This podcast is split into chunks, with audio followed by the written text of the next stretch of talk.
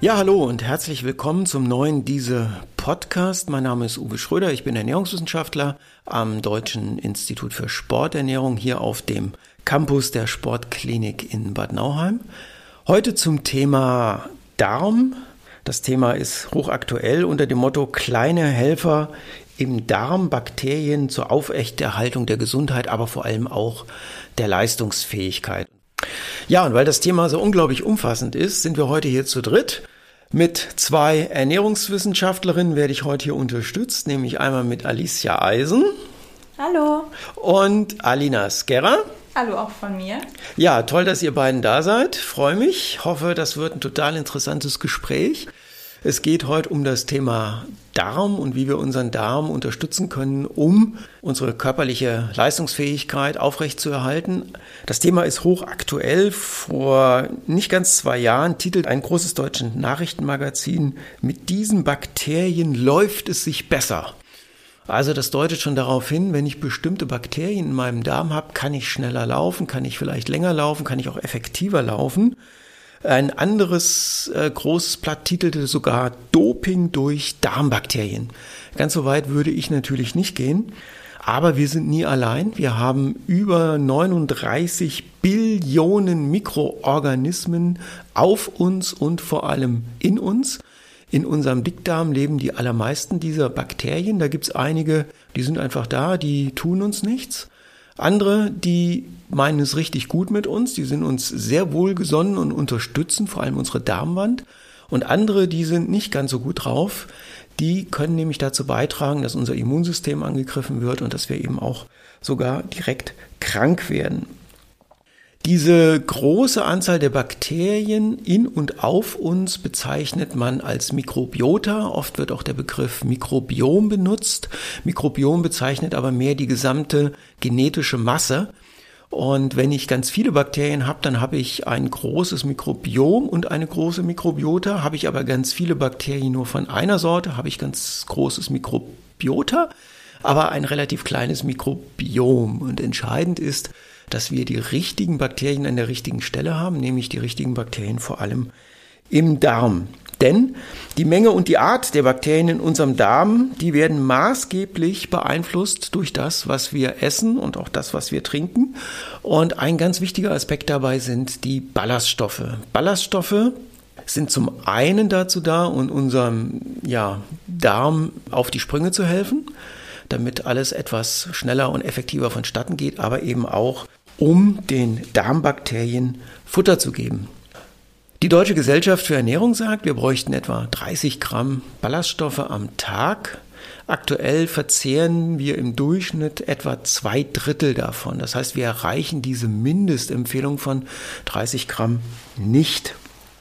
Wir sollten also ein bisschen gucken, dass wir bewusster auf eine ballaststoffreiche Ernährung achten. Dazu gehört viel Obst, dazu gehört viel Gemüse. Und die Deutsche Gesellschaft für Ernährung hat das in ihren Referenzwerten sogar so formuliert, weil diese Ballaststoffe so eine unglaublich hohe Bedeutung haben. Wir sollten alle Anstrengungen unternehmen, um die Ballaststoffzufuhr in der Bevölkerung zu steigern, da sie für die Prävention zahlreicher chronischer Krankheiten enorme Bedeutung hat. Und um nur ein paar dieser Krankheiten zu nennen, die durch eine zu geringe Ballaststoffzufuhr mit beeinflusst sind, ähm, hier mal ja, Beispiele. Fettstoffwechselstörungen, Herz-Kreislauf- und Krebserkrankungen werden dort genannt. Diabetes, Übergewicht, Bluthochdruck, sogar Asthma, vor allem aber auch entzündliche, nicht nur Darmerkrankungen, sondern auch andere entzündliche Erkrankungen. Immunologische Faktoren werden ganz stark beeinflusst. Das hat gerade das Paul-Ehrlich-Institut in diesem Sommer erst nochmals bestätigen können. Und das, was für sportlich Aktive eben auch wichtig ist, die sogenannte Silent Inflammation, also so unterschwellige Entzündungen, die dann besonders dramatisch sind, wenn ich hochgradig sportlich aktiv bin und ähm, zum Beispiel eine Verletzung habe oder auch durch intensive Belastungen entzündliche Prozesse in der Muskulatur habe, die dann länger dauern, die vielleicht gar nicht mehr richtig abheilen und dann zu chronischen Entzündungen werden. Das nur so ein ganz kleiner Überblick dazu. Kommen wir gleich, glaube ich, noch näher drauf, wofür wir diese kleinen Helfer in unserem Darm benötigen. Aber jetzt müssen wir, glaube ich, erstmal erklären, Alina, ähm, was sind denn überhaupt Ballaststoffe? Das hört sich ja eigentlich gar nicht so gut an. Genau, das klingt ja erstmal ein bisschen negativ. Ich weiß nicht, Ballast verbindet man ja eher mit was ähm, Schlechtem. Aber ganz äh, grob gesagt sind Ballaststoffe ähm, faserreiche Bestandteile pflanzlicher Lebensmittel. Strukturell sind das lange Zuckerketten, ähm, sogenannte Polysaccharide. Ballaststoffe sind nahezu unverdaulich, gelangen also unverdaut in den Dickdarm. Und ähm, von diesen Ballaststoffen gibt es verschiedene Arten. Einmal gibt es die unlöslichen und einmal die löslichen Ballaststoffe. Und die haben verschiedene Funktionen. Die unlöslichen, ähm, die tragen eher dazu bei, dass das Stuhlvolumen erhöht wird. Die ähm, tragen dazu bei, dass die Darmperistaltik angeregt wird und erhöhen auch zum Beispiel durch eine Quellfähigkeit die Magenverweildauer und sättigen dementsprechend langanhaltender. Also das ist so das, was man so früher immer gesagt hat, wofür die Ballaststoffe eigentlich gut sind. Ja, genau. Mhm. Und enthalten sind diese unlöslichen Ballaststoffe vor allem in, in Vollkorn, ähm, Getreide, also in Randschichten von ähm, Getreide und ja, zum Beispiel in Zellulose. Und die löslichen Ballaststoffe, ähm, die haben vor allem den Fokus, dass sie halt im Darm ähm, abgebaut werden durch sogenannte Fermentationsprozesse die wir ähm, im Folgenden auch noch ein bisschen näher erläutern und welche Stoffe dabei entstehen. Enthalten sind diese löslichen ähm, Ballaststoffe vor allem im Gemüse und Obst. Und ähm, hier ist zum Beispiel Pektin oder auch Inulin ähm, zu erwähnen. Also Alina, wenn ich das jetzt so richtig zusammenfasse, du korrigierst mich bitte. Man hat bisher ja immer den Fokus auf diese Vollkornvariante gelegt, das heißt auf diese unlöslichen Ballaststoffe, die gut für die Darmfunktion sind. Aber diese neuen Komponenten der löslichen Ballaststoffe sind jetzt erst in den letzten Jahren eigentlich in den Fokus gerückt. Ja, genau. Ähm, das ist einfach dem zugrunde oder dem zugrunde liegend, dass ähm, die löslichen Ballaststoffe dementsprechend ja eine positive oder einen positiven Effekt eben auf diese Bakterien im Darm haben und ähm, zusätzlich auch noch sekundäre Pflanzenstoffe liefern und dementsprechend ähm, ja, zwei gute Effekte bringen. Genau, das ist ja eine schöne Kombination. Die äh, sekundären Pflanzenstoffe wirken ja auch sehr äh, protektiv gerade auf die Darmwand. Und ich habe noch eine Zahl gelesen, dass bei einem hohen Ballaststoffkonsum etwa ein 30 Prozent niedrigeres Risiko für vorzeitige krankheitsbedingtes Versterben besteht. Das ist eigentlich irre, wenn man sich das vorstellt. Also 30 ähm, Prozent, das ist fast ein Drittel dadurch, wenn wir unsere Ballaststoffzufuhr ja um diese Ballaststofflücke auffüllen würden. Da fehlen im Durchschnitt etwa 10 Gramm, was man mit so einer geringen Menge erreichen kann. Aber es müssen eben die richtigen Ballaststoffe aus allen möglichen Quellen sein. Ja, das ist schon erstaunlich und Ballaststoffe haben auch noch ganz andere Wirkungen. Ähm, ja, sie fördern unter anderem den Erhalt dieser guten Darmbakterien. Ähm, das nennt man auch bifidogene Wirkung. Ich glaube, da wird Alicia im späteren Verlauf auch noch ein bisschen drauf eingehen. Und äh, unabhängig aber auch vom Darm selbst wirken Ballaststoffe zum Beispiel auch auf die Cholesterin äh, oder auf den Cholesteringehalt im Blut. Sie können den Cholesterinspiegel senken, ähm, indem sie ähm, die Gallensäuren quasi binden und dementsprechend mit dem Stuhl ausgeschieden werden. Was haben denn jetzt und, Gallensäuren mit Cholesterin zu tun? Äh, das ist eine gute Frage, Uwe. Ähm, Gallensäuren werden in der Leber gebildet und dazu wird eben das Cholesterin, was sich äh, im Körper befindet, gebraucht. Und dementsprechend, wenn dann durch die Ballaststoffbindung die Gallensäuren ausgeschieden werden müssen, die Gallensäuren halt neu, äh, neu gebildet werden und dementsprechend wird dann Cholesterin halt neu verwendet und ist weniger vorhanden. Genau, das ist die eine Wirkung, die Ballaststoffe aufweisen können. Eine andere wäre noch, dass ähm, gerade auch für Diabetiker interessant und wichtig, dass sie ähm, den Blutzuckerspiegel sehr konstant halten. Und ähm, auch wenn diese in Kombination mit anderen Kohlenhydraten äh, aufgenommen werden, verzögert es die, die Aufnahme. Das verhindert einfach ungesunde Blutzuckerspitzen und zu hohe Insulinausscheidungen. Da ist vielleicht auch noch zu erwähnen, ähm, dass resistente Stärke eine Art von Ballaststoff ist, ähm, die vor allem in unreifen grünen Bananen oder auch kernigen Haferflocken vorhanden ist. Oder ähm, ein ganz guter Tipp ist, wenn man zum Beispiel Nudeln, Reis ja, oder Kartoffeln einfach einen Tag vorher kocht und ähm, dann erkalten lässt. Da bildet sich diese sogenannte resistente Stärke, also da, da verändert sich einfach die Struktur und die kann dann auch nicht mehr vom Darm so aufgenommen werden und ähm, führt eben dann auch nicht mehr zu diesen hohen Blutzuckerspiegeln. Diese wird dann auch im, im Dickdarm einfach zersetzt und dient auch als Futter für die Bakterien. Ich glaube, dieses, dieses Thema Futter für die Bakterien, das ist äh, was Neues und was besonders Wichtiges, gerade für sportlich Aktive, oder? Ja, würde ich schon sagen. Das ist allerdings gerade für sportlich Aktive ist das ein bisschen schwierig, da ähm, Ballaststoffe ja auch das Stuhlvolumen erhöhen und die Magenverweildauer.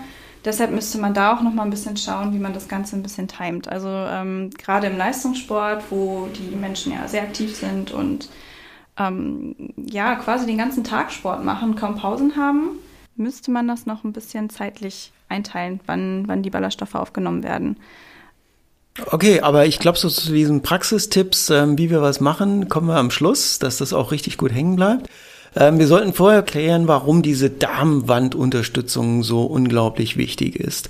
Äh, es gibt schöne Zahlen, die zeigen, dass ganz großer Anteil von sportlich Aktiven extreme Probleme hat während der Aktivität mit dem Darm. Da gibt's äh, Studien sogar schon aus den 90er Jahren äh, um die Jahrtausendwende, wo gezeigt wurde, dass Menschen, die ähm, regelmäßig intensiv aktiv sind, bis zu 80 Prozent von denen über ähm, Darmprobleme beim Sport klagen. Gerade Triathletinnen, Triathletinnen und auch Marathonläuferinnen und Marathonläufer sind da betroffen. Ein ähm, ganz großer Teil dieser Aktiven hat regelmäßig, gerade bei längeren Belastungszeiten, ähm, größere Probleme mit dem Darm es gibt Untersuchungen, die zeigen, dass wenn ich schon 60 Minuten Rad fahre mit 70 Prozent VO2 Max, also das ist so ein relativ gemütliches Grundlagenausdauertempo, dann kommt es eben auch zu einer Minderdurchblutung des Darms.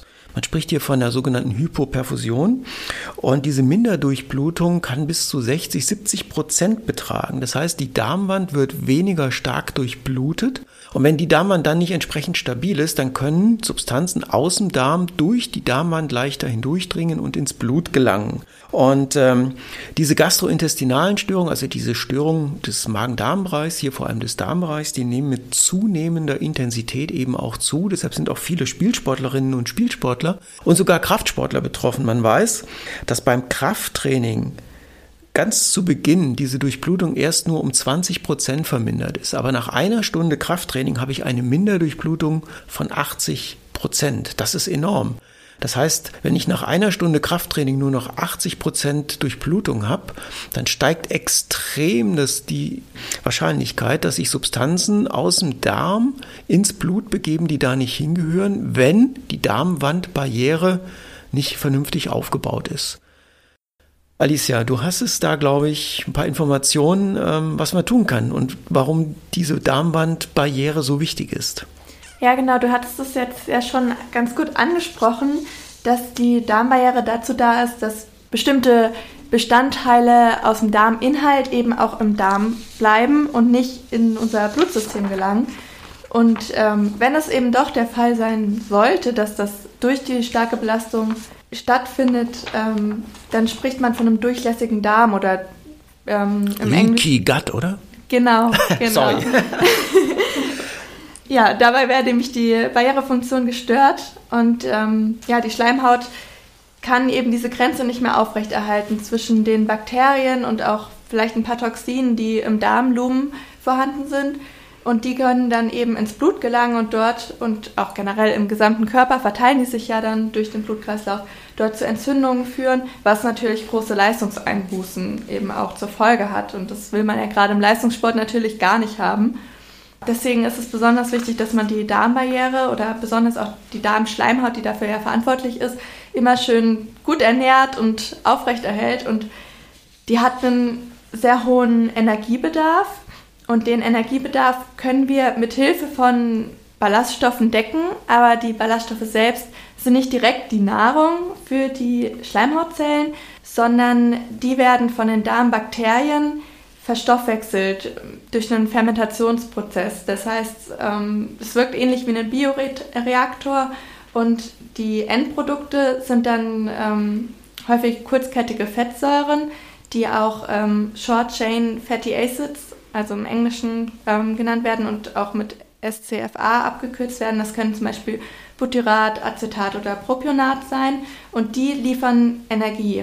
Die Ballaststoffe selbst liefern uns nicht direkt Energie, aber eben diese kurzkettigen Fettsäuren, die ja daraus entstehen können. Die sind einmal für die Bakterien im Darm als Energiequelle gedacht, aber eben auch für die Schleimhautzellen, sodass sich die, ähm, ja, die Darmbarriere immer aufrechterhält und die Schleimhaut immer wieder selbst erneuern kann und ähm, einfach die Funktionalität weiter gewährleistet sein kann. Also wenn ich das jetzt nochmal kurz zusammenfasse, hier sind vor allem die löslichen Ballaststoffe gemeint, die den Darmbakterien als Futter dienen. Das heißt, diese guten Darmbakterien, auch eben nur die, die können dann diese Ballaststoffe verwenden und produzieren diese SCFAs. Das ist, glaube ich, ein Begriff, der in nächster Zeit noch mehr im Fokus der Öffentlichkeit stehen wird. Denn das sind die Substanzen, die direkt unseren Darmwand schützen, richtig? Ja, genau. Oder eben anderen guten Darmbakterien nochmal als Futter dienen. Ja. Okay. Das heißt, und die geschützte Darmwand ist deshalb geschützt, weil sie durch dieses Futter oder durch diese Substanzen von den Darmbakterien Energie bekommt, mit der sie dann ganz viel Schleim produzieren kann, der praktisch die Trennung ist zwischen dem Darminhalt und unserem Blut, beziehungsweise der Darmwand und davor schützt, dass Substanzen, die da nicht hingehören, durch die Darmwand ins Blut kommen. Genau, also die ähm, Bakterien aus dem Darm, die können diesen Schleim einfach nicht durchdringen, weil der sehr ja, zähflüssig ist, schleimig eben und dann kommen die da einfach nicht durch und kommen dementsprechend eben auch gar nicht in die Darmzellen oder in, durch die Darmwand hindurch in den Blutkreislauf. Das heißt, Zielsetzung ist eigentlich, dass wir möglichst im gesamten Darmbereich, wir reden ja jetzt überwiegend vom Dickdarm, ähm, dass wir dort eine möglichst gute, intakte und vor allem auch ständig intakte Schleimschicht haben. Ja, die gute Funktion von der Schleimschicht ist essentiell wichtig für unsere Darmgesundheit. Und wie du gerade schon gesagt hast, wir sprechen hier hauptsächlich vom Dickdarm und ein bisschen auch vom Ende vom Dünndarm, aber da haben wir einen Mechanismus, der die Bakterien aus dem Dickdarm wirklich im Dickdarm halten soll. Ein paar gelangen dabei immer noch in den Dünndarm, aber wirklich nur an das letzte Ende und der restliche Dünndarm ist eigentlich bakterienfrei. Diese Schleimschicht ist besonders wichtig generell für die Darmgesundheit. Dadurch wird eben auch die Dünndarmresorption verbessert. Also unsere Nährstoffaufnahme, die erfolgt ja im Dünndarm und gerade im Sport hat man ja einen höheren Bedarf an vielen Mikronährstoffen auch. Und eben auch diese Resorption kann dadurch verbessert werden, wenn unser gesamte Darm einfach gesünder ist und gut ernährt ist. Also das heißt quasi, ist der Dickdarm gesund, freut sich der Dünndarm. Ja, genau so kann man das formulieren. Okay, und diese Darmwandzellen, die erneuern sich, glaube ich, unglaublich schnell. Ja, die sind in unserem Körper somit die Zellen, die sich am schnellsten immer wieder erneuern. Und dafür und eben auch für die Schleimproduktion haben die einen extrem hohen Energiebedarf, weil von irgendwie, von irgendwoher müssen sie ja die Kraft nehmen, um das eben zu tun. Und für diesen hohen Energiebedarf brauchen sie natürlich dann die löslichen Ballaststoffe. Die SCFAs. Genau, aus den löslichen Ballaststoffen quasi. Also mhm. die die Bakterien aus den löslichen Ballaststoffen herstellen. Und die leben ja teilweise, glaube ich, sogar in dieser Schleimschicht, diese Bakterien. Genau, also die können durch den Schleim nicht direkt durch, also die gelangen nicht bis in die Darmwand, aber in der Schleimschicht selbst leben einige Bakterien, aber genau auch die, die die ähm, SCFAs eben auch produzieren können. Was passiert, wenn die jetzt nichts zu fressen kriegen? Das wollen wir natürlich möglichst vermeiden, weil dann fangen sie an, unsere Schleimschicht aufzufressen. Also die nehmen wirklich, was sie kriegen können. Die haben diesen Überlebensinstinkt. Die brauchen Futter und wenn sie das Futter nicht aus den, STF, äh, aus den löslichen Ballaststoffen bekommen, dann fangen sie eben an, die Schleimschicht aufzufressen. Und also, dann ist die Darmwand natürlich weniger geschützt. Das heißt, ohne lösliche Ballaststoffe werde ich praktisch von innen aufgegessen. Ja, also wenn man das so krass formulieren möchte, dann ja, kann ich eigentlich schon zustimmen. Da gibt es auch Hinweise, dass ich zum Beispiel beim Fasten oder auch beim Intervallfasten kurzfristig zwar sehr positive Effekte habe, auch auf die Darmflora, also auf das Mikrobiom, dass sich diese Bakterien vermehren, man aber inzwischen auch Hinweise darauf hat, dass bei einer längeren Fastenzeit sich diese Bakterien wirklich zu kleinen Feinden entwickeln und dann anfangen, die Darmschleimhaut anzuknabbern. Also da sollte man überlegen, ob man nicht während einer regelmäßigeren, längeren Fastenzeit, vor allem eben beim Intervallfasten, ob es jetzt 16,8 oder 5 zu 2, seinen Körper, seine Bakterien unterstützt mit zusätzlichen Ballaststoffen, idealerweise dann, wenn man keine Lebensmittel aufnimmt, über Nahrungsergänzungsmittel, die genau dann diese Darmbakterien füttern. Finde ich eine gute Idee. Das ist auf jeden Fall eine gute Idee. Die Unterstützung der Darmbakterien ist in ganz vielfältiger Weise wichtig. Es gibt ja auch Hinweise, ähm, dass unser Gehirn unter anderem in seiner Funktion davon abhängig ist, wie gut der Darm funktioniert. Man weiß, bei einer schlechten Darmfunktion ähm, kann es sogar zu Depressionen kommen. Im Sportbereich spricht man da von dem Drive, also diese Lust, sich auch regelmäßig quälen zu können. Die nimmt tatsächlich ab, wenn das Mikrobiom, die Mikrobiota nicht richtig aufgebaut ist. Und dass sich diese Mikrobiota an das anpasst, nicht nur an das anpasst, was wir essen, sondern sogar an unsere körperliche Aktivität. Das zeigt sich auch dadurch, dass Ausdauersportler einen bestimmten Bakterienstamm, sogenannte Veilonella-Bakterien, vermehrt im Darm haben. Und diese leben von dem Laktat, von der Milchsäure, die im Muskel bei intensiven Aktivitäten produziert wird. Also der Körper adaptiert daran. Das geht jetzt sogar so weit, dass man versucht, diese Veilonella-Bakterienstämme als Nahrungsergänzung aufzunehmen, in der Hoffnung, dass ich dann schneller laufen, weiter springen oder besser Fußball spielen kann, weil das Laktat besser abgebaut werden soll. Ganz so weit ist man aber noch nicht, aber was man ja schon lange kennt, sind probiotische Bakterienstämme, also Bakterien, die man zusätzlich mit einem Präparat oder mit einem Joghurt aufnimmt. Alicia, da hattest du auch noch äh, mehr Informationen zu. Du hast ja schon angesprochen, häufig sind das Joghurts, die dann äh, zum Beispiel Lactobacillen oder andere Milch, äh, Milchbakterienkulturen enthalten. Und der Sinn davon ist, dass wir das aufnehmen und die Bakterien dann ähm, den Magen-Darm-Trakt durchdringen können, durchwandern und sich dann im Dickdarm ansiedeln sollen um unsere natürliche Darmmikrobiota eben zu unterstützen, dass wir eben mehr von den guten, förderlichen Mikrobiota, von den guten Bakterien im Darm haben und die dann so eine Statthalterfunktion haben und sich nicht so viele pathogene Bakterien ansiedeln können. Aber da haben wir auch wieder das Problem von eben, wenn wir mehr Bakterien haben, brauchen die natürlich auch mehr Nahrung, sonst fressen sie uns auf. Also wieder unlösliche Ballaststoffe. Nein, lösliche Ballaststoffe. Genau, die löslichen. Aber das mit dem Probiotika, Probiotika funktioniert ja. Das ist bekannt, äh, dass es im, im leistungsorientierten Sport, auch im Freizeitbereich, durchaus zu Verbesserung Immunsystem, des Immunsystems kommt. Es gibt Untersuchungen, die zeigen, dass eine typische Erkrankung von sportlich Aktiven, nämlich die Erkrankung der oberen Atemwege, dass äh, das Auftreten und vor allem die Ausprägung, die Dauer der Erkrankung durch eine Probiotika-Aufnahme vermindert oder verkürzt werden kann.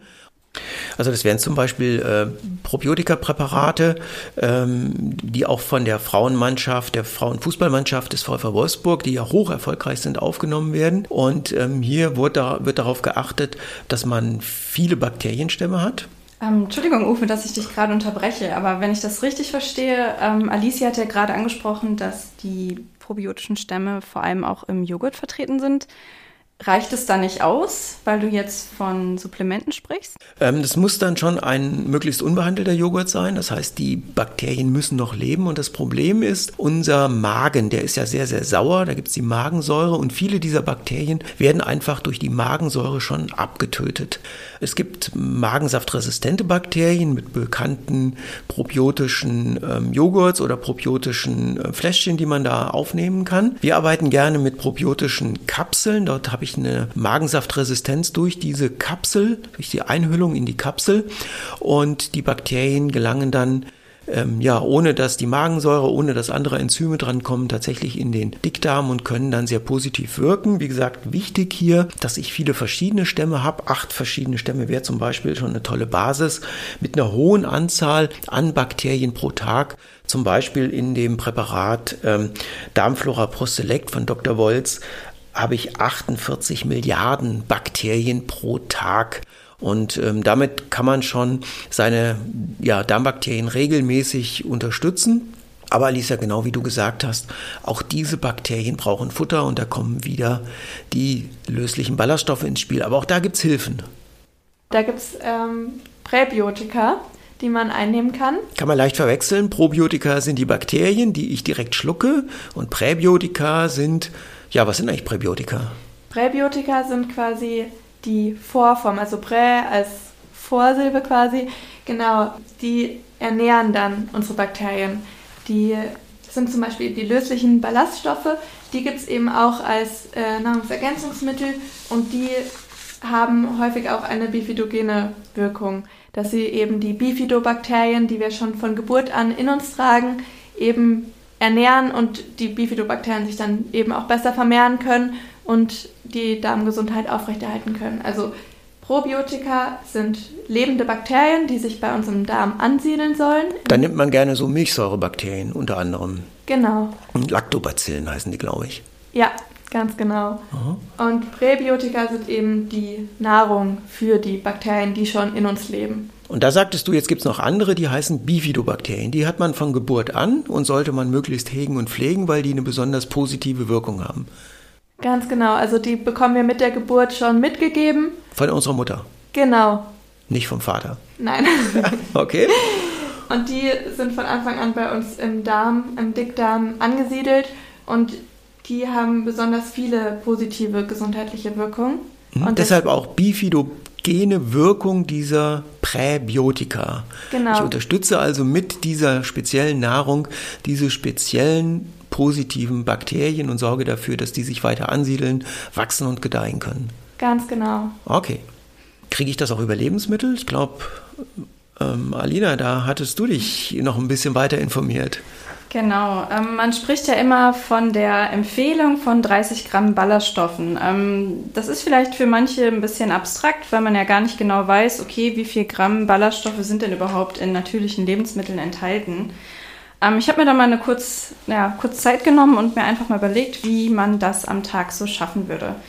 Ähm, man könnte zum Beispiel starten, indem man einfach äh, morgens Früchtemüsli isst und ähm, ja, vielleicht als Mittagssnack oder vor dem Mittag einen Apfel isst und zum Mittag ähm, zwei bis drei mittelgroße Kartoffeln mit ähm, mittelgroße zwei, zwei Möhren isst und vielleicht auch noch ein bisschen Kohlrabi als Snack dazu. Ähm, Ganz schön viel Grünzeug, oder? Ja, das stimmt, aber da muss man dann vielleicht mal durch.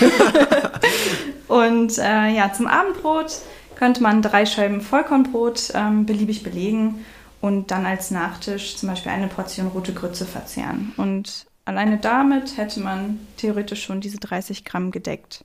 Aber ich hatte es, glaube ich, am Anfang gesagt, wir schaffen aktuell im Durchschnitt in Deutschland gerade mal 20 Gramm liegt, glaube ich, sehr stark an unserem veränderten Ernährungsverhalten und natürlich auch daran, dass wir, damit wir unsere schlanke Linie behalten, ähm, nicht mehr so viel essen dürfen, weil wir uns nicht so viel bewegen. Und wenn ich weniger esse, müsste ich trotzdem diese 30 Gramm Ballaststoffe am Tag bekommen.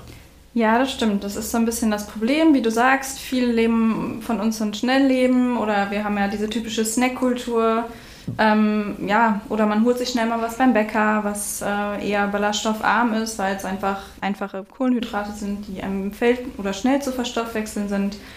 Es gibt ein paar Praxistipps, die man eventuell anwenden könnte. Ähm, mir würde jetzt zum Beispiel einfallen, dass man in Müsli statt Haferflocken Haferkleie verwendet, einfach weil Haferkleie ähm, im Gegensatz zu Haferflocken eben nur aus den Randschichten besteht und dementsprechend mehr unlösliche Ballaststoffe enthält. Aber auch um zum Beispiel lösliche Ballaststoffe zu erhöhen, könnte man zum Beispiel beim Brot einfach Gurken oder Tomaten ein bisschen mit draufpacken. Das sind so Kleinigkeiten, die man vielleicht einfach im Alltag einbauen kann, die nicht viel Zeit kosten, aber die den Ballaststoffgehalt einfach schon ein bisschen. Aber trotzdem bräuchte es regelmäßig. Ja, das schon. Ja, so, ja, da, da muss ich schon an meinem Ess- und Trinkverhalten basteln und ähm, mich auch sehr gezielt versorgen, dass ich wirklich jeden Tag auf diese Menge komme. Und Stichwort Bäcker, selbst wenn ich da zur Vollkornvariante greife, kriege ich ja überwiegend die unlöslichen. Also ich sorge zwar dafür, dass es meinem Darm von der Funktion her ganz gut geht, aber meine kleinen Helfer unterstütze ich damit nicht so doll. Das stimmt allerdings, ja. Also muss ich auch wieder darauf achten, wie man das allgemein sagt, abwechslungsreiche Ernährung von allem etwas, breit gefächert, was Rotes, was Grünes, was Gelbes, viel Vollkorn. Und jetzt komme ich wieder aus der Sportlerecke rund um den Sport ist es nicht so pralle mit äh, viel Ballaststoffen. Also da habe ich ja größere Probleme, wenn ich viele Ballaststoffe, ob löslich oder unlöslich, direkt vor der körperlichen Aktivität oder auch danach esse, währenddessen schon gar nicht. Denn dann kann ich äh, nicht schnell laufen, nicht weit springen und nicht äh, oft nach dem Ball rennen, denn dann tut es meinem Darm oder tut es in meinem Darm manchmal sogar ein bisschen weh. Und ja. ähm, wegen dieses Essverhaltens haben, glaube ich, auch viele Probleme während der körperlichen Aktivität. Ja, da könnte man vielleicht auch noch generell sagen, dass es bei Menschen, die eher ballaststoffarm bisher sich ernähren, auch gerade wenn man dann steigert oder die Zufuhr an Ballaststoffen steigert, dass es dann halt zu diesen unangenehmen Nebenwirkungen kommen kann. Da ist halt einfach die Gasbildung auch im, im Enddarm vermehrt. Und, Für das ähm, soziokulturelle da Zusammenleben nicht so geeignet, oder? Genau. das interpretieren. Aber da könnte man einfach empfehlen, dass man ähm, vielleicht nicht direkt äh, am ersten Tag sich die volle Dröhnung in Anführungsstrichen äh, zu sich führt, sondern einfach ja, sich eingewöhnt und langsam die Zufuhr ein bisschen steigert. Also alles mit ein bisschen gesundem Menschenverstand. Ja. Ja, aber jetzt nochmal zurück zum Sport. Also jetzt haben wir Menschen, die sind vielleicht gar nicht im Leistungssport aktiv, aber regelmäßig auch in unterschiedlichen Sportarten. Da wird am Wochenende beim Tennis äh, mitgemacht oder Fußball gekickt. Ähm, unter der Woche fährt man viel Fahrrad oder geht laufen. Man geht zusätzlich noch ins Studio. Ähm, das heißt, da gibt es doch viele, die sind regelmäßig körperlich aktiv. Dann haben die vielleicht auch noch Stressfaktoren wie äh, Beruf natürlich, ähm, auch äh, ja frei, andere Freizeitaktivitäten. Auch in der Familie läuft es nicht immer rund. Das heißt, äh, Stress spielt ja auch auf dem Darm eine ganz große Rolle. Und trotzdem möchte ich ja was für meinen Darm tun. Wie mache ich denn das jetzt mit den löslichen Ballaststoffen? Genau, ja. Also wenn man natürlich wird erstmal empfohlen, die Ballaststoffe halt über natürliche Lebensmittel aufzunehmen. Aber gerade in diesen Situationen, die du gerade beschrieben hast, wenn die Leute viel Stress haben, viel Bewegung, ähm, sind halt eben die löslichen Ballaststoffe und unlöslichen unangenehm, gerade bei der Betätigung. Und ähm, da wäre es halt einfach zu empfehlen, das Timing der Zufuhr ein bisschen anzupassen und vielleicht am Tag über eher sogenannte FODMAP-Ernährung ähm, zu sich fühlen. Hast du da schon was gehört? Oder, Klar, ähm, ja.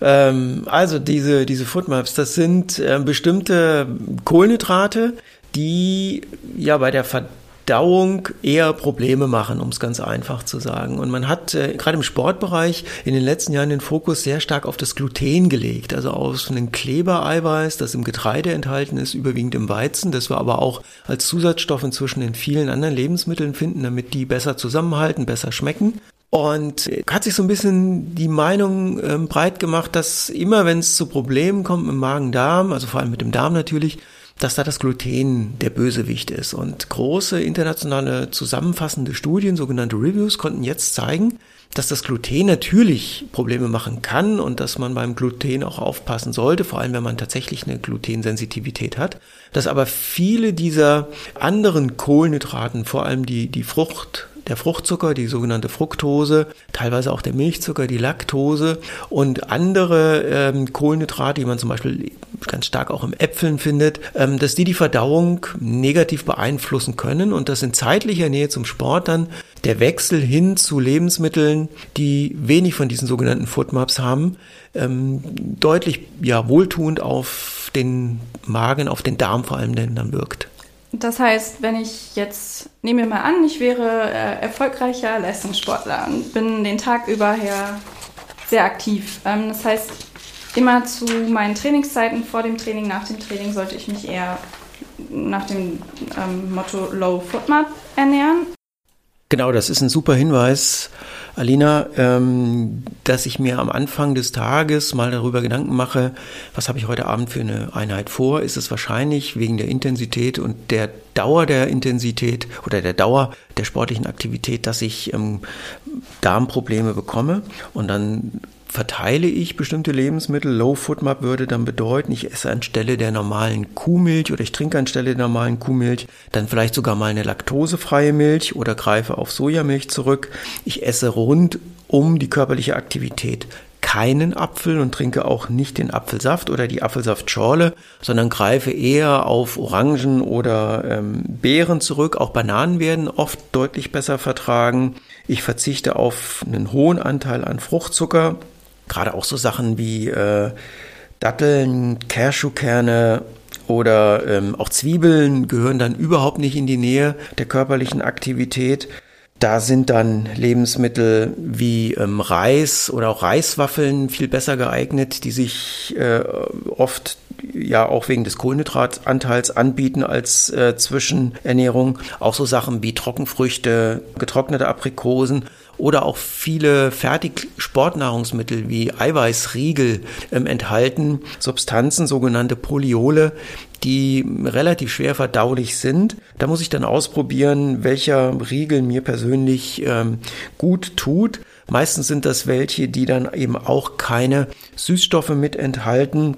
Und in dem Fall ist es dann sogar besser, die ganz normale Zuckervariante zu verwenden, die oft deutlich besser verdaulich ist und dann auch sogar ein paar Kohlenhydrate während der Aktivität zur Verfügung stellt. Da muss ich wirklich individuell gucken, was ich vertrage, aber es gibt ähm, sehr schöne Listen, kann man auch gerne bei uns nachfragen, welche Lebensmittel gegen welche anderen Lebensmittel auszutauschen sind oder man austauschen kann, um einen geringen Foodmap-Anteil rund um die körperliche Aktivität zu haben. Jetzt habe ich zwar die Lebensmittelauswahl verändert, aber diese Lücke mit 10 Gramm Ballaststoffen, die habe ich ja dennoch. Und wir haben jetzt ja auch erarbeitet, dass es besonders günstig wäre, neben den unlöslichen vor allem die löslichen Ballaststoffe aufzunehmen. Das wären klassisch Präbiotika. Wo kriege ich die denn her? Da fällt mir jetzt spontan Inulin ein. Das ist ja relativ bewährt. Das ist vielleicht auch unter unseren Zuhörern einigen vielleicht schon bekannt. Das ist jetzt zum Beispiel in Artischocken oder Schwarzwurzeln oder auch ähm, ja, Pastinake, Topinambur, Lauch und so weiter in solchen Lebensmitteln enthalten. Das liest man sogar oft als äh, zusätzliche Substanz in einigen Lebensmitteln, aber da sind die Mengen meist relativ gering, also nicht so wie im frischen Gemüse. Ja, da ist das frische Gemüse doch die bessere Wahl. Also Inulin, ein klassisches Präbiotika. Was man dazu vielleicht noch sagen könnte, genau, Inulin ist halt ähm, ja schon, schon seit Jahren verwendet. Es gibt aber jetzt ein paar neue innovative Präbiotika, ähm, unter anderem die sogenannten HMOs, das sind humane Milcholigosaccharide oder auch die GOS, also Galacto-Oligosaccharide und XOS die Xylo-Oligosaccharide. Wahnsinn, wie du diese Fachbegriffe so aussprichst. Ja, lange kannst. geübt. und äh, unter anderem auch die Akazienfaser, ähm, die auch einen ganz besonderen Ballaststoff darstellt. Und ja, diese sind halt wieder typische Präbiotika-Funktionen, dass sie einem das Futter für die Darmbakterien darstellen. Da gibt es halt ganz neue Herstellungsprozesse, also gerade bei den HMOs, GOS und XOS. Die sind einfach neu und innovativ. Also diese, vor allem dieses HMO, also diese humanen Milcholigosaccharide, das sind ja auch die, die ich schon direkt mit der Muttermilch bekomme und die diese wichtige bifidogene Wirkung haben, also unsere Bifidobakterien extrem gut anfüttern können und soweit ich weiß, wirken diese unterschiedlichen Präbiotika, die du eben genannt hast, diese innovativen Präbiotika, auch in unterschiedlichen Darmabschnitten, sodass ich unterschiedliche Darmbakterien auch damit anspreche und praktisch meinen Dickdarm ja von oben bis unten, vom Beginn bis zum Ausgang ähm, richtig gut unterstützen kann, oder? Ja, genau. Ähm, wir haben hier zum Beispiel Inulin, was eher im ersten Abschnitt des Darms wirkt, oder ähm, die Akazienfaser, die eher im letzten Abschnitt des Dickdarms wirkt. Und da gibt es ja auch noch ganz viele andere Lebensmittel, die auch präbiotisch wirken können. Zum Beispiel Roggen oder auch Hafer als Getreide, die enthalten viel Oligofructose, die ist auch enthalten in Bananen oder Tomaten und Spargel zum Beispiel. Oder auch resistente Stärke, die hatten wir ziemlich am Anfang schon mal angesprochen. Die ist auch in Bananen, aber hier bei den etwas unreiferen, die noch etwas grüner sind. Und im Hafer, besonders in den kernigen Haferflocken, also nicht die zarten, sondern die, die ein bisschen bissfester sind, da ist dann mehr resistente Stärke drin. Oder eben, wie wir schon gesagt hatten, die erkalteten Kartoffeln oder der Reis vom Vortag da ist man dann auch immer ganz gut dabei und kann nochmal eine gute Menge resistente Stärke aufnehmen. Ja, Lisa, da hast du jetzt wirklich wieder viele leckere Lebensmittel genannt. Ähm, ich versuche auch täglich möglichst viel Gemüse, viel Vollkorn zu verzehren. Gelingt mir auch nicht jeden Tag und vielen Menschen scheint es nicht äh, regelmäßig zu gelingen, sonst hätten wir nicht diesen Gap, diese, diese Lücke bei den Ballaststoffen von etwa einem Drittel hinsichtlich der minimalen Zufuhrempfehlung. Andere Fachgesellschaften empfehlen sogar 40 Gramm am Tag. Und da finde ich ähm, ja so innovative Lösungen mit Ballaststoffkonzentraten eine tolle Geschichte. Auch natürlich mit welchen die unterschiedliche Ballaststoffe, die wir eben erarbeitet haben, auch äh, beinhalten, denn dadurch bekomme ich eine synergistische Kombination und unterstütze meinen gesamten Darm. Also mit diesem GOS, mit dem Inulin, mit ähm, den HMOs, also diesen humanen Milcholigosachariden, dem XOS und eben dieser Akazienfaser. Und ähm, solches Präparat ist zum Beispiel das Corapiom Flora von Dr. Wolz, das total innovativ diese fünf unterschiedlichen löslichen Ballaststoffe als Futter für die Bakterien anbietet. Und das Tolle bei so einem Präparat ist dann auch, dass ich es ähm, ja sehr situationsspezifisch einsetzen kann. Wenn ich also weiß, ich komme nicht auf meine Ballaststoffzufuhr oder ich bin regelmäßig aktiv, habe vielleicht noch Stressfaktoren mit dabei oder ich sollte nur wenig essen, weil ich gerade eine Gewichtsreduktion anstrebe, dann kann ich mit so einem Ballaststoffpräparat ganz gezielt diese 10 Gramm, die im Durchschnitt fehlen, ausgleichen und dafür sorgen, dass ich nicht von von innen aufgefressen werde, weil meine Darmbakterien nichts zu essen bekommen. Wir haben ja jetzt viel über Probiotika gesprochen. Hättest du denn noch andere Tipps, die vielleicht für sportlich Aktive, die mit Darmproblemen zu kämpfen haben, ähm, ja, angewendet werden können? War ein tolles Stichwort, Probiotika. Eine tolle Kombination ist natürlich äh, so ein Präparat aus ähm, löslichen Ballaststoffen mit Probiotika gleich zu kombinieren.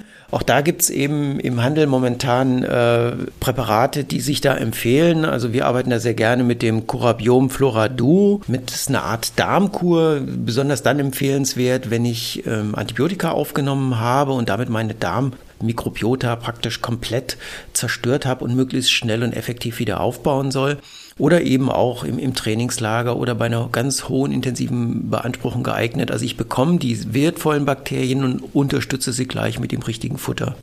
Ja, es gibt aber viele Prozesse, die auf den Darm einwirken. Das ist eine wichtige Frage. Es ist eben nicht nur das Futter der Darmbakterien. Ähm, die Hauptursachen von Darmbeschwerden sind tatsächlich die physiologischen Veränderungen unter Belastung. Ähm, also einfach dadurch, dass das Blut von der Körpermitte in die Peripherie beim Sport wandert, weil ich einfach die Muskeln unterstützen muss.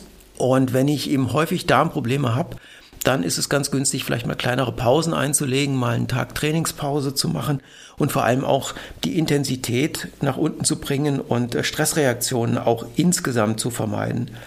Ein weiterer wichtiger Punkt ist ähm, auch die Technik, vor allem die Lauftechnik. Denn wenn ich beim Laufen immer mit der Ferse aufsetze, viele Freizeitläuferinnen und Läufer sind klassische Fersenläufer, dann habe ich ein besonders abruptes Abstoppen, besonderen Schlag jedes Mal im Magen-Darm-Bereich. Und hier kann äh, diese körperliche Erschütterung in der, in der Körpermitte kann vermindert werden, indem ich zum Beispiel die Lauftechnik verbessere und zum Mittelfußläufer, zum Mittelfußläuferin werde. Ähm, oft werden auch Eiweiße direkt vor der körperlichen Aktivität eingenommen, oft Molkenproteine, sogenanntes Whey-Protein. Das ist auch beim Sport schlechter verdaulich, schlechter verträglich als Kohlenhydrate. Und wie schon angedeutet, dieser Foodmap-Anteil ausprobieren, welche Lebensmittel tun mir da gut beim Sport, welche sind weniger gut geeignet. Da ist ein individueller Ansatz ähm, möglich, aber wir bieten auch gerne an, entsprechende Listen anfordern zu können. Ja, und wer beim Laufen öfter Probleme hat, der kann gerade die langen Einheiten mit niedriger Intensität sehr gut aufs Radfahren verlegen. Beim Radfahren habe ich nicht dieses Hoch und Runter des Magen-Darm-Trakts und deshalb ist Radfahren deutlich besser geeignet, wenn ich Darmprobleme beim Sport habe, als das klassische Laufen. Ein weiterer wichtiger Punkt, gerade im Sommer bei hohen Temperaturen oder auch im Trainingslager im Süden, immer ausreichend hydriert zu sein. Das heißt, immer ausreichende Mengen in Relation zu den individuellen Schweißverlusten zu trinken und darauf zu achten, dass die Getränke rund um den Sport so etwa ein Gramm Salz pro Liter enthalten sollten, vor allem dann, wenn ich große Schweißverluste habe. Und ähm, wer trotzdem noch regelmäßig Probleme mit dem Darm hat, der sollte mal versuchen, möglichst weitestgehend auf Fruchtzucker zu verzichten. Viele Gels, viele Sportgetränke, viele Riegel haben einen Fruchtzuckeranteil der eine zusätzliche Energiequelle darstellen kann, der aber oft schlecht verträglich ist. Deshalb Fruchtzucker vermeiden und ein ganz wichtiger Punkt, viele Aktive, gerade mit äh, bei intensiven Sportarten nehmen Entzündungshemmer wie Diclofenac oder Ibuprofen. Auch das sind Substanzen, die die Verträglichkeit deutlich herabsetzen, die Magen-Darm-Probleme machen können. Und hier wäre eine natürliche Alternative mal zum Beispiel Kurkumin, ein Kurkuma-Extrakt auszuprobieren, möglichst mit einer hohen Bioverfügbarkeit. Auch das kann durchaus antientzündlich wirken. Was auch oft vergessen wird, gerade wenn es wieder intensiver wird und man dann zum Wettkampf kommt, das sogenannte Darmtraining. Die Lebensmittel, die ich beim Wettkampf verzehre, sollte ich auch schon mal im Training oder regelmäßig im Training getestet und ausprobiert haben, denn auch der Darm passt sich, was seine Funktion angeht, an das an, was er zur Verfügung gestellt bekommt. Nicht nur die Darmbakterien äh, wachsen und gedeihen, sondern auch die Rezeptoren für bestimmte Nährstoffe verändern sich, sodass dieses Train the Gut, also trainiere den Darm im Training gleich mit, ein ganz wichtiger Prozess ist, um im Wettkampf keine Magen-Darm-Probleme zu bekommen. Bei sehr hohen Temperaturen reicht es oft nicht aus, ausreichend zu trinken, sondern dann sind vor allem auch kalte Getränke, auch Eisslushies angesagt und natürlich die Kühlung von außen ist wichtig. Das heißt kalte Handtücher, kalte Cappies, man hat das jetzt bei den Olympischen Spielen, bei den Ausdauerdisziplinen gesehen, wie dort mit Eisbeuteln, mit äh, Mützen gearbeitet wurde, unter die man sich dann solche Eisbeutel gelegt hat, wie die Eisbeutel in den Rücken geklemmt worden sind. Es gab ein Pre-Cooling, also ein Vorkühlen, ähm, um den Körper möglichst kalt am Start zu haben. Also die Kühlung von außen ist ganz, ganz entscheidend. Und gerade wenn ich in Sporturlaub fahre, eine entsprechende Hitzeakklimatisation, also nicht am ersten Tag gleich die Bestleistung abfordern wollen. Aber das Ganze gelingt vor allem dann besonders gut, wenn der Darm auf Vordermann gebracht wurde. Das heißt, wenn ja, meine Mikrobiota richtig gut gefüttert ist. Und ich hoffe, wir haben euch, wir haben Ihnen dazu ein paar tolle Tipps gegeben. Achtet darauf, ausreichend Ballaststoffe aufzunehmen, sowohl unlösliche Vollkornprodukte als auch überlösliche Gemüse oder eben, wenn ich die Ballaststofflücke nicht schließen kann über normale Lebensmittel, dann mit entsprechend hochwertigen, innovativen Ergänzungsprodukten. Das heißt, Real Food, also das echte wahre Essen, steht natürlich im Vordergrund für die Ballaststoffversorgung. Ja, ähm, vielleicht ist noch zu erwähnen, dass vor allem ballaststoffreiche Lebensmittel gleichzeitig auch einen hohen Nährstoffgehalt haben. Also die äh, ja, Nährstoffdichte ist halt einfach besonders hoch. Und das ist dementsprechend eine positive Eigenschaft. Ja, ein wichtiger Hinweis. Alicia, hast du auch noch einen Geheimtipp? Ja, Geheimtipp vielleicht nicht direkt, aber ich würde gerne nochmal betonen, dass es eben wichtig ist, die zeitliche Aufnahme von den Ballaststoffen immer mit dem Trainingsplan, mit den Trainingszeiten zu vereinbaren, damit es da nicht zu irgendwelchen Darmproblemchen kommen kann.